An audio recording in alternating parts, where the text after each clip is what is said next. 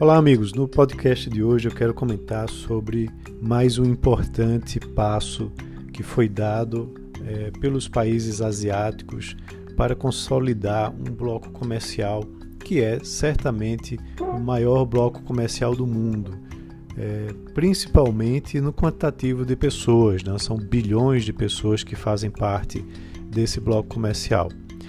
É um grupo apoiado pela China né, e que exclui os Estados Unidos, né, até porque Trump pediu para sair daquele acordo transpacífico né, que Barack Obama assinou lá no passado. Então, esse acordo inclui 15 economias da Ásia-Pacífico, né, formando aí esse maior bloco de livre é, comércio. Isso foi assinado no domingo, ontem, e é um acordo que é apoiado pela China, né, como eu já disse, excluindo aí os Estados Unidos. Se chama Parceria Econômica Regional Abrangente, ou em inglês, é, no termo em inglês RCEP. Né, é, foi assinado numa cúpula virtual regional lá em Hanoi e traz mais um, um golpe aí importante na mudança né, da política comercial que Trump adotou lá atrás. Então, isso vai fazer com que a China se fortaleça cada vez mais é, como a, o principal parceiro econômico do Sudeste Asiático, incluindo aí também Japão e Coreia, e colocando aí a segunda maior economia do mundo numa melhor posição né, para moldar, para definir as regras comerciais da região.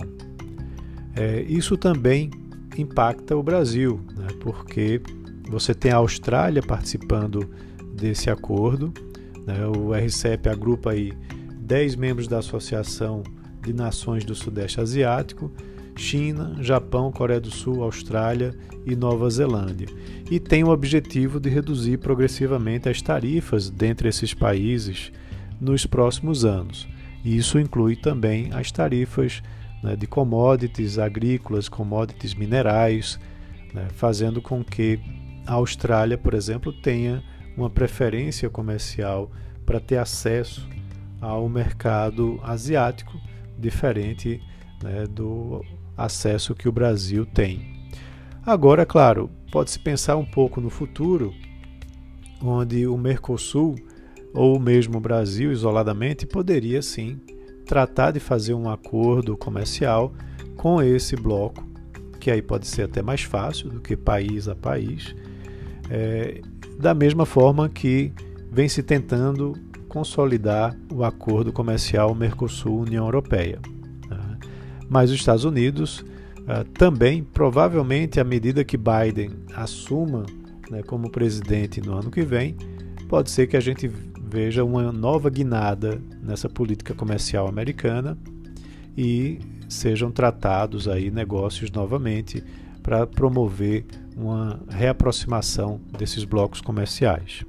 Então vamos aguardar o desenrolar desses acordos né, e o Brasil precisa fazer seu dever de casa para poder ter acesso a esse bloco comercial. Um abraço a todos e até a próxima.